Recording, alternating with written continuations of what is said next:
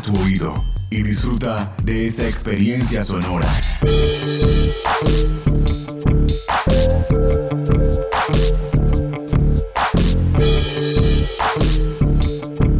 Este es un podcast UN Radio.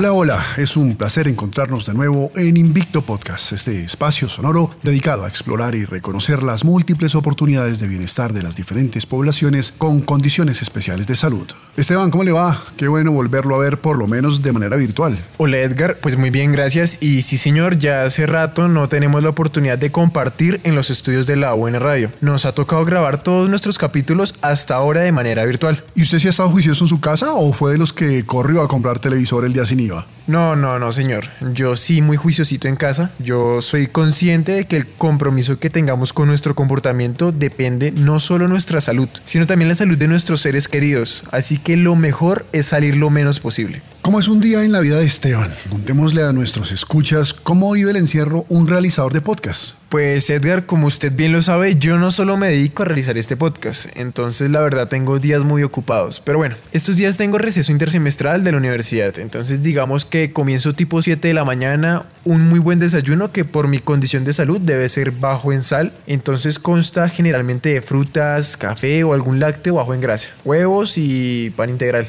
tipo 8 de la mañana ya estoy comenzando con mi primera rutina de ejercicios, que suele durar cerca de hora y media.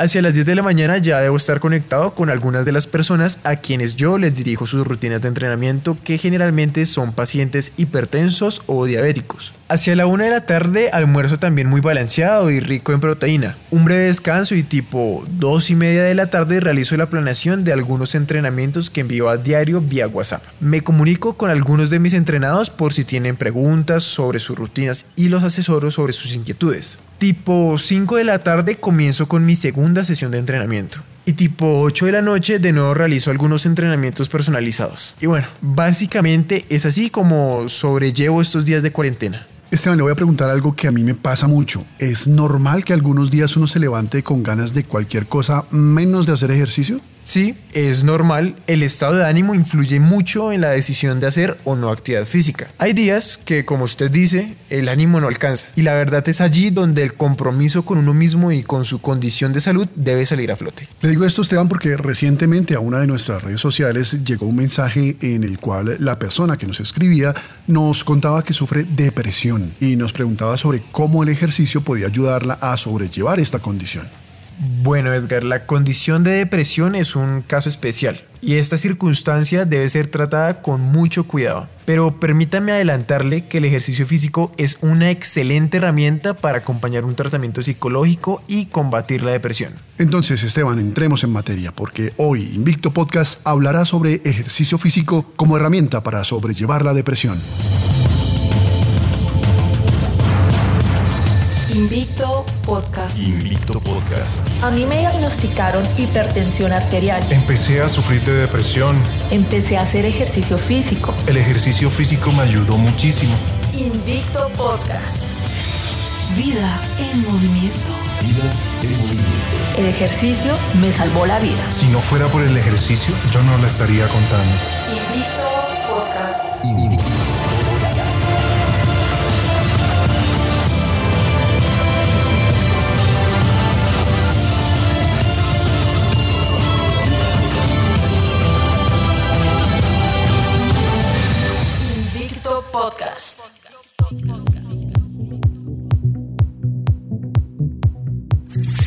En el mundo hay más de 350 millones de personas con depresión, un trastorno mental que altera sus vidas. Sin embargo, debido a la estigmatización que todavía existe de este trastorno, muchos de los afectados no reconocen su enfermedad y no buscan tratamiento. La depresión es el resultado de interacciones complejas entre factores sociales, psicológicos y biológicos. Hay relaciones entre la depresión y la salud física. Por ejemplo, las enfermedades cardiovasculares pueden producir depresión y viceversa. Una de cada cinco mujeres sufre depresión después del parto. Además, hay circunstancias como las presiones económicas, el desempleo, los desastres o los conflictos que también aumentan el riesgo de padecer este trastorno. En el peor de los casos, la depresión puede llevar al suicidio. Cada año se suicidan cerca de un millón de personas, muchas de las cuales padecen de depresión. Esteban, uno de los errores más comunes es confundir el estado de ánimo y las emociones con la depresión. Muchas veces se pone en duda que una persona sufra de depresión porque se le ve reír o divertirse. Sí, como usted lo dice, es importante dejar en claro que la depresión es distinta de las variaciones de estados de ánimo. La depresión se caracteriza por una sensación persistente de tristeza durante dos semanas o más y que interfiere con las actividades cotidianas. Hay tratamientos psicosociales y farmacológicos eficaces, pero para solventar la depresión es fundamental la participación de las personas que la padecen y de sus allegados. El primer paso consiste en reconocer el estado de depresión y buscar apoyo. Entre más pronto empiece el tratamiento, mayor será su eficacia.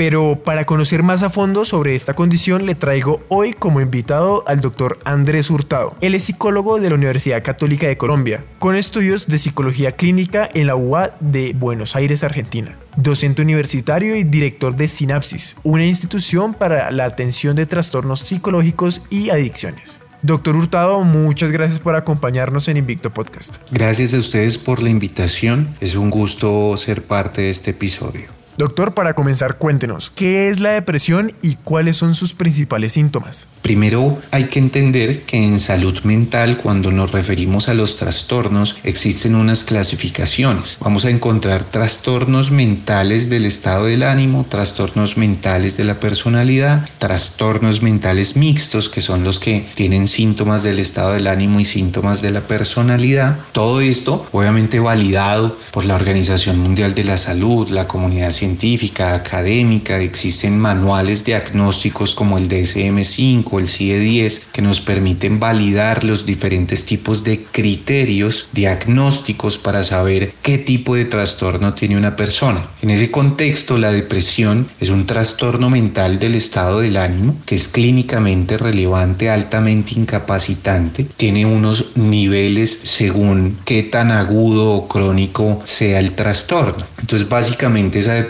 compromete el nivel de funcionabilidad del individuo desde el factor del estado del ánimo. Los síntomas que podemos encontrar en la depresión van desde una baja autoestima, trastornos del sueño, de la conducta alimenticia, sensación de cansancio, problemas para la concentración, una pérdida de interés generalizada, una incapacidad para experimentar placer o disfrutar ciertas actividades, sentimientos de culpa, por ejemplo, presencia de tristeza, es importantísimo. Todos estos síntomas deben cumplir unos criterios diagnósticos de tiempo, de intensidad, de frecuencia, de magnitud, de latencia, de duración, para que podamos decir realmente qué es depresión. ¿Existen tipos de depresión? Claro, existen varios tipos de depresión. Vamos a encontrar trastorno depresivo mayor, trastorno depresivo persistente, que es lo que se conoce como distimia. Vamos a encontrar un trastorno disfórico premenstrual, que es ese trastorno depresivo asociado al ciclo menstrual de la mujer. Un trastorno depresivo inducido por sustancias, por ejemplo, o por medicamentos. Un trastorno depresivo de afección médica por alguna enfermedad médica o enfermedad terminal. Existe también un trastorno depresivo no especificado en donde no cumplen los criterios diagnósticos de cualquier otro trastorno depresivo. Recordemos que estos tipos de trastorno depresivo se pueden evaluar en leve, moderado, grave, según esos criterios diagnósticos que ya habíamos mencionado. Pero también es importante mencionar que hay unos tipos de depresión que se conocen como depresión química, psicológica, física o social. Y básicamente este tipo de clasificación hace referencia a la causa del trastorno depresivo. Entonces se suele asociar la causa con el tipo de depresión, ¿no? Si es netamente psicológica por un evento traumático que se ha vivido, cuando tiene un componente social o de interacción a un medio específico, cuando realmente tiene una base biológica u orgánica. Entonces también se da una clasificación de estos tipos de depresión según la causa. Doctor Hurtado, la depresión es una enfermedad crónica. Sí, indiscutiblemente la depresión tiene un factor crónico altamente reconocido, basado en evidencia, en estudios longitudinales y transversales. Se ha demostrado esta prevalencia y esta predisposición o susceptibilidad o vulnerabilidad de un individuo que ha presentado episodios y trastornos depresivos a lo largo de su vida. Así que el componente crónico en la depresión está totalmente reconocido. ¿Cómo reconocer que en casa alguien está teniendo dificultades con la depresión? Bueno, digamos que al identificar un cambio en la conducta de la persona, podemos empezar a sospechar sobre problemas del estado del ánimo. Ahora es importante que la gente sepa que no es un profesional en salud y en salud mental y que no son los llamados a diagnosticar, pero sí es importante que frente a algún cambio conductual inicialmente, eso encienda las alarmas y recurran a un experto. Siempre hay que pedir ayuda. Es necesario ese criterio de un experto para determinar si alguien tiene o no depresión, pero en la casa con un familiar o con alguien con quien conviva o un ser querido o cercano, los cambios conductuales de los patrones, las rutinas, el que refiera cansancio, el que refiera estados de ánimo tristes, si vemos periodos de llanto incontrolable, recurrentes, si vemos que ya no hace las cosas con la misma pasión o con el mismo ánimo o entusiasmo que antes, si cada vez le cuesta hacer más las cosas, ya sea porque refiere cansancio o apatía o no siente ganas de hacer las cosas, obviamente si refiere ideación suicida, si refiere ideas de baja autoestima, de incapacidad o incompetencia y que esto no se presentaba antes, pues son síntomas e indicadores de que algo no está bien, algo está cambiando y debemos buscar ayuda. ¿Existe alguna relación entre la depresión y la ingesta de alimentos? Realmente basados en evidencia, no existen los suficientes datos para hacer una correlación causal entre un alimento y la depresión. No podemos adjudicarle a la ingesta de algún alimento la causa del trastorno de la depresión, pero sí se ha encontrado una correlación no causal, valga aclararlo, en el incremento en los síntomas, en lo agudo del trastorno o del episodio, asimismo en la recuperación o en los estados de remisión del trastorno. Una muy buena alimentación va a favorecer y va a propender por una muy buena evolución en un tratamiento para la depresión. ¿La depresión es más prevalente en algún género, doctor Hurtado? Sí, la prevalencia más alta del trastorno mental de la depresión está en el género femenino y esto es dado a su entorno hormonal y todos los procesos que eso implica. De ahí que mencionábamos al inicio que uno de los tipos de trastorno depresivo sea el disfórico premenstrual y es indiscutiblemente por el entorno hormonal. Así que sí, dado esa particularidad femenina, las mujeres presentan una alta prevalencia en los trastornos de por lo menos frente a los hombres. Doctor Hurtado, cuéntenos cómo son los procesos cognitivos o de pensamiento de estas personas con depresión. Bueno, realmente ese componente cognitivo o de modelo de creencias, de esquemas cognitivos, de maneras de pensar y de procesar la información es de los componentes más importantes en el trastorno de la depresión, porque se encuentra un cambio, una reestructuración en los modelos en los esquemas, en la manera en la que procesa tanto su condición de ser humano como su condición de miembro de una sociedad. Es decir, se habla de una triada cognitiva ahí que compromete la depresión, en donde no proceso de la misma manera mi relación conmigo mismo, con el mundo, con quienes me rodean. Ahí existe uno de los criterios diagnósticos más importantes porque empiezan todos esos autoesquemas en la parte cognitiva a deteriorarse en la persona con problemas de depresión o con algún trastorno del estado del ánimo. Es conocida la relación entre el desequilibrio de algunos neurotransmisores y la depresión. Cuéntenos un poco, ¿qué es lo que ocurre a nivel neuroquímico? Básicamente estamos hablando de una deficiencia funcional de neurotransmisores. A lo largo de, la historia se han relacionado dos sustancias en particular con la depresión. Una es una catecolamina llamada noradrenalina y la otra es la serotonina. Estas sustancias están vinculadas directamente con los trastornos del estado del ánimo, en particular depresión, y lo que ocurre es que dependiendo de qué tanto se segregue o se inhiba la producción de esos neurotransmisores al interior de la célula nerviosa, que es lo que conocemos como neurona, pues va a haber cierto tipo de reacciones en todo el sistema nervioso central. Recordemos que una neurona cuando se conecta con otra transmite una sustancia química y un impulso eléctrico. Es lo que llamamos sinapsis. Cuando se da esa transmisión, en una neurona como en otra, existen unos receptores específicos encargados de transmitir, de recibir justamente ese neurotransmisor, de permitir que todo ese proceso sináptico se dé, de que ese neurotransmisor transita por toda una cadena de neuronas que forma un circuito que tiene una función específica y tanto a nivel estructural como funcional, el que estos neurotransmisores se alteren, sea porque se segregan de más o se inhibe su segregación o se estimula su segregación al interior de la neurona, pues va a repercutir en los estados de ánimo y son las dos sustancias básicamente que tienen relación con la depresión y todo este cambio, esta alteración en la sinapsis y en la conducción del neurotransmisor, pues da razón y da causa al trastorno depresivo. Doctor Hurtado, cuéntenos, ¿puede ayudar el ejercicio físico para avanzar más rápidamente en el tratamiento?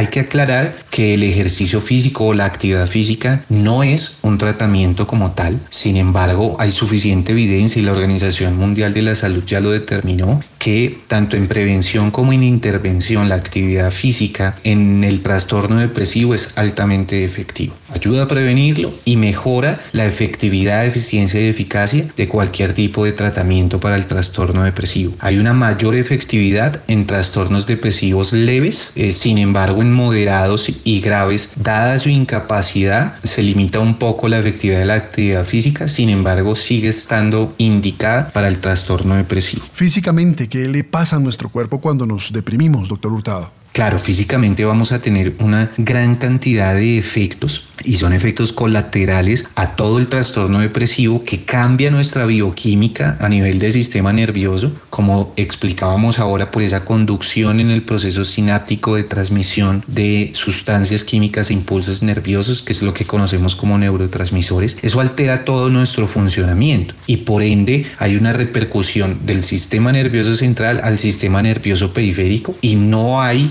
área en la vida y más físicamente que no se ve afectada y comprometida por la depresión. Y básicamente es porque decrementa toda nuestra actividad y todo nuestro funcionamiento. En el sistema nervioso periférico, en el autónomo, en el somático, en ese simpático y parasimpático se dan unos cambios a nivel bioquímico que generan esas manifestaciones físicas en medio de la depresión. Básicamente podemos entenderlo como que se va apagando poco a poco nuestro organismo con todas las repercusiones físicas que eso tiene, porque cada vez me cuesta hacer más las cosas y de la misma manera. ¿Qué papel juega el sueño y el descanso en el tratamiento de la depresión? No, son elementos fundamentales, claves para la efectividad en el tratamiento de la depresión, ya sea farmacológico, conductual, cognitivo-conductual, cualquier tipo de estrategia para intervenir. El trastorno de la depresión debe incluir la mayor cantidad de hábitos positivos, de higiene del sueño, que el sueño sea reparador, que sea fácil conciliarlo, ya que es una manera tanto bioquímica como física de poder reparar, de poder reponer, de poder hacer mucho más efectiva la estrategia que durante el día se esté llevando para tratar la depresión.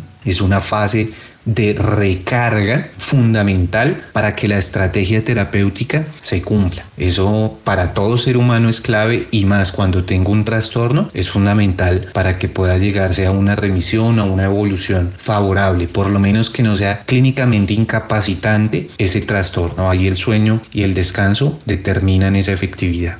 ¿Y qué ventajas a nivel conductual puede aportar el ejercicio físico? Justamente esa es la ventaja que tiene la actividad física o el ejercicio en el trastorno depresivo y es la activación conductual, ya que la depresión produce y genera ese decremento en la activación conductual. La gente ya no hace las mismas cosas, no las hace de la misma manera, le cuesta cada vez más hacer las cosas. Es ahí en donde es supremamente efectivo el ejercicio físico porque contrarresta esos síntomas incapacitantes del trastorno depresivo, ayuda a la efectividad del tratamiento y también tiene un impacto en la promoción del estado de salud en las personas en medio de un proceso de intervención para la depresión. Así que ese ejercicio físico es fundamental para la activación conductual, que es de los síntomas más frecuentes en los trastornos depresivos. ¿Y la familia? ¿Qué papel juega la familia en ese tratamiento? Depende mucho de la historia particular del individuo, pero digamos que no nos sesguemos a la familia nuclear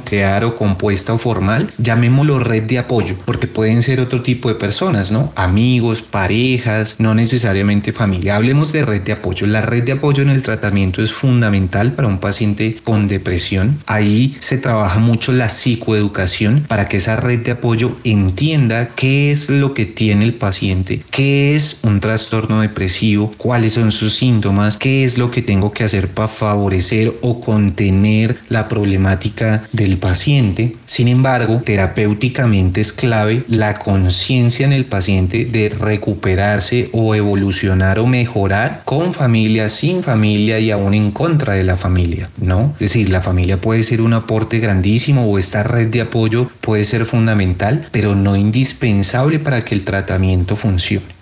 Cuénteme, ¿qué tratamientos son los más recomendados para un paciente con depresión? Existen tres tipos de corrientes terapéuticas que ofrecen una alternativa para los pacientes con depresión. Uno es el farmacológico, que utiliza antidepresivos. El otro es psicoterapia, sea con un enfoque cognitivo conductual o conductual netamente, y uno reciente que carece de, evidencia, de validez y confiabilidad, es una corriente de, de, las terapias de cuarta generación que involucran otro tipo de herramientas y estrategias. Pero digamos que basados en evidencia, los que presentan mayor efectividad para los trastornos depresivos es la psicoterapia. Cuando hablamos de trastornos depresivos en fase grave o moderada, avanzada, muchas veces es necesario ese apoyo farmacológico para hacer contención de ese tipo de síntomas, pero con la premisa clara que es para contener esos síntomas extremos y llevar al individuo a un estado en el cual se vea beneficiado de la psicoterapia, porque indiscutiblemente la psicoterapia es la que demuestra mayor efectividad. Pues doctor Andrés Hurtado, psicólogo de la Universidad Católica de Colombia y con estudios de psicología clínica en la UA de Buenos Aires, Argentina, quien además es docente universitario y director de Sinapsis. Eh, muchas gracias por acompañarnos en Invicto Podcast. Invicto Podcast. Numerosos estudios destacan la importancia del ejercicio físico regular en relación con la depresión y lo relacionan como un importante agente liberador de endorfinas. Recordémosle a nuestros escuchas que las endorfinas son sustancias producidas por el cerebro y que se destacan por su efecto analgésico y de sensación de bienestar, así como por su contribución al equilibrio de estos neurotransmisores implicados en la depresión. El ejercicio tiene la capacidad de liberar compuestos capaces de eliminar sustancias nocivas que se generan en estados depresivos. El doctor Hurtado nos hablaba de diversos tratamientos en los que incluían no solo la meditación y el ejercicio, sino también la medicación y creo que, estamos un poco cortos, estamos en deuda con ese tema, Esteban. Sí, pues creo que nos queda algo de tiempo para hablar de eso. Por eso permítame y hablamos rápidamente con el doctor Joaquín Aguasaco, médico general y psiquiatra de la Universidad del Rosario. Doctor, muchas gracias por acompañarnos en Invicto Podcast. Muchas gracias a usted por invitarme a Invicto Podcast para hablar de este tema tan interesante que es la depresión. Doctor, para comenzar, cuéntenos, ¿cuál es el papel de la medicación en un tratamiento de depresión?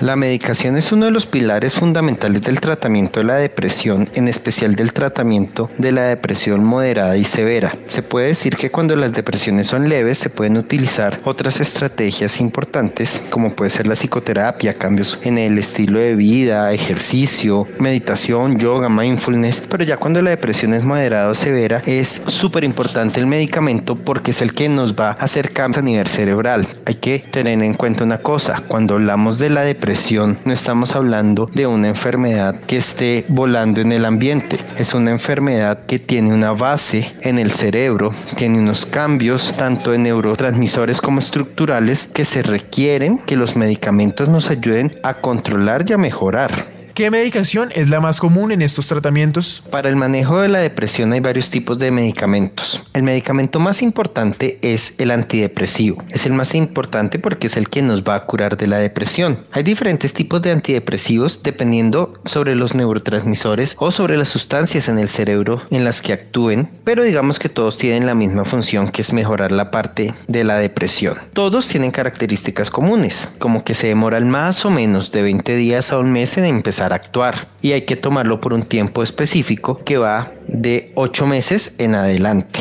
dependiendo si es el primer episodio, el segundo o qué otras características asociadas tiene la depresión. Como se demora más o menos un mes en empezar a actuar, hay otros medicamentos en el tratamiento que también nos apoyan, pero no son para curar la depresión, sino para controlar algunos síntomas. ¿Eso qué quiere decir? Que si hay ansiedad, necesitaremos medicamentos para disminuir la ansiedad. Si hay problemas para dormir, necesitaremos medicamentos para manejar el insomnio. Son medicamentos que también se utilizan durante la depresión, pero no son el eje central. Van a estar acompañando inicialmente el tratamiento mientras se mejoran los síntomas. Cuéntenos qué papel juega el ejercicio físico en el tratamiento de la depresión. Hay actividades que yo clasifico dentro de otros. Otros son actividades que si bien no nos curan, nos van a ayudar mucho en el tratamiento. Dentro de otros está el ejercicio físico. El ejercicio físico ayuda a liberar endorfinas, ayuda a liberar el estrés y la tensión del día a día y, hace, y genera una sensación de bienestar en el cuerpo que nos ayuda en la depresión.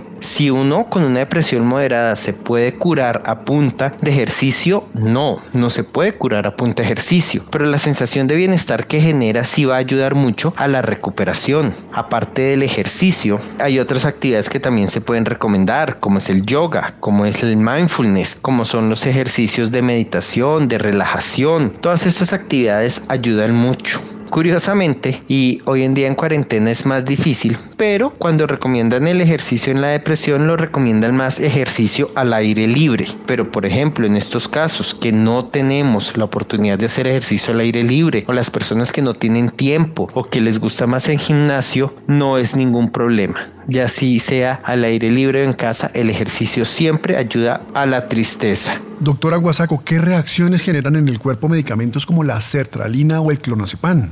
Dentro de los antidepresivos tenemos varios que son conocidos, la floxetina, la sertralina, el escitalopram, la venlafaxina, que son como los que más se utilizan hoy en día. Los antidepresivos, la mayoría tienen los mismos efectos secundarios. Pueden producir gastritis, pueden producir un poco de boca seca, un poco de estreñimiento, disminución en la libido o en el deseo sexual. Esos son como los efectos secundarios comunes de los antidepresivos. A diferencia de lo que la gente piensa, ningún antidepresivo es adictivo. Ningún antidepresivo genera adicción y realmente son muy pocos los antidepresivos que llegan a producir sueño. Los que producen sueño, como la mirtazapina, se toman en la noche. Hay algunos que como efecto secundario, muy raro, pueden producirlos, pero seguramente en cada caso puntual el psiquiatra les hace la aclaración. Pero hay que tener claro una cosa, la mayoría de antidepresivos tampoco producen sueño y tampoco atontan con respecto a los otros medicamentos. Por ejemplo, los tranquilizantes como el clonazepam, el lorazepam, el alprazolam, que son para tranquilizar, tienen algunos efectos secundarios que algunas veces nosotros nos apoyamos, que son producir sueño, por eso muchas veces se mandan en la noche para ayudar a dormir. Pueden producir un poquito de tontina, que es un efecto que seguramente también el médico les advierte para que cuando uno lo empiece a tomar esté muy pendiente de qué tan dormido o qué tan atontado se siente inicialmente. Es mientras se ajusta la dosis del medicamento. Doctor, ¿qué otras actividades y disciplinas integran este tratamiento para la recuperación de la depresión? Otro pilar fundamental, aparte de lo que ya hemos hablado de los medicamentos, de otras actividades que ayudan mucho para mejorar el estado del ánimo, es la psicoterapia. La psicoterapia es esencial en todo tratamiento. Yo, como psiquiatra, como médico, digo que el medicamento es muy importante para mejorar los síntomas, para mejorar todos los cambios a nivel cerebral que hay asociado a una depresión y una ansiedad, pero descubrir los factores internos que nos llevaron a esa depresión o ese estado de ansiedad, poder hablar, desahogarnos, poder sacar esas situaciones, entenderlas para no volver a repetirlas es fundamental. Entonces, para mí los tres pilares fundamentales para el manejo de la depresión son la medicación, la psicoterapia y lo que ya habíamos hablado como otros. La psicoterapia es cualquier tipo de psicoterapia y muchos tipos de psicoterapia, dependen mucho de las diferentes escuelas psicológicas. La psicoterapia puede ser hecha por psicólogos, por psiquiatras, ¿sí? Tienen que ser personal calificado para realizar esta actividad y esos son los tres pilares fundamentales del manejo de la depresión. Doctor Joaquín Aguasaco, médico general y psiquiatra de la Universidad del Rosario, muchas gracias por acompañarnos en Invicto Podcast.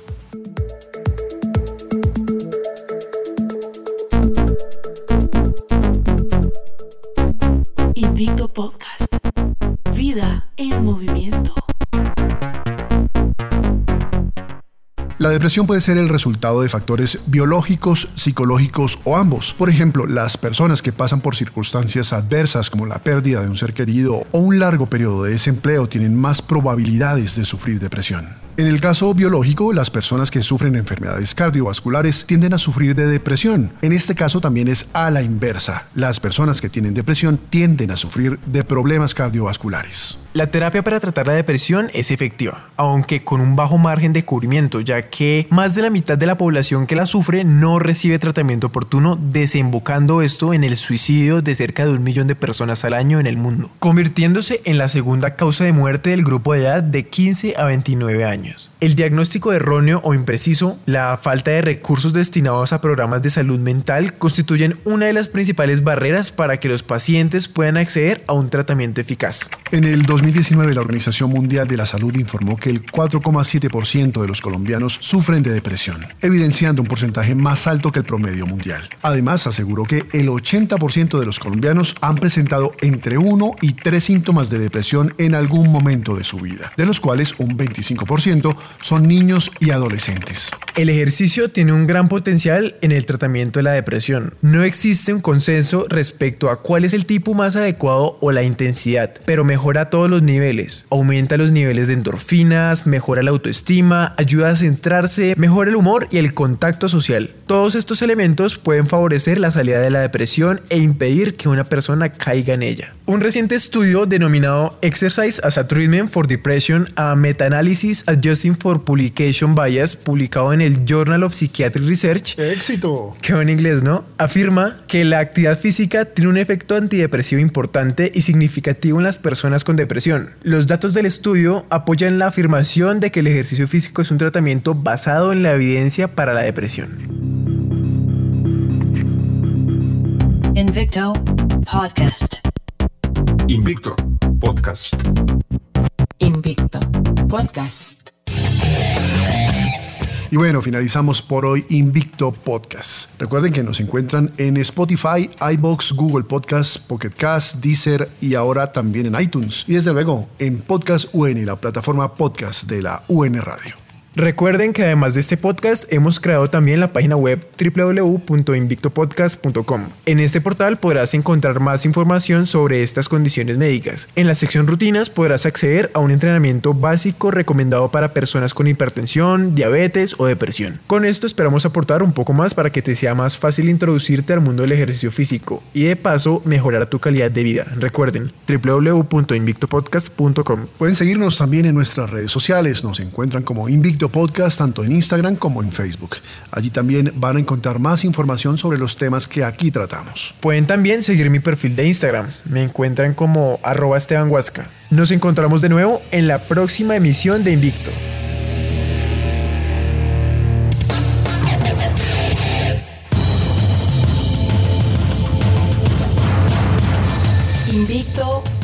Invicto Podcast. A mí me diagnosticaron hipertensión arterial. Empecé a sufrir de depresión. Empecé a hacer ejercicio físico. El ejercicio físico me ayudó muchísimo. Invicto Podcast. Vida en movimiento. Vida en movimiento. El ejercicio me salvó la vida. Si no fuera por el ejercicio, yo no la estaría contando. Invicto Podcast. Invicto. Invicto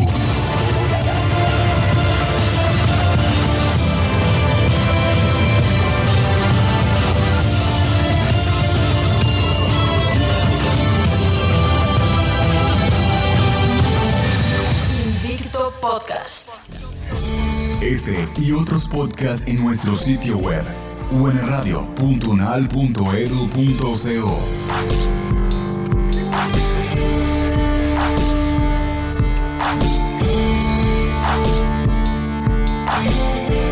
Universidad Nacional de Colombia, Proyecto Cultural y Colectivo de Nación.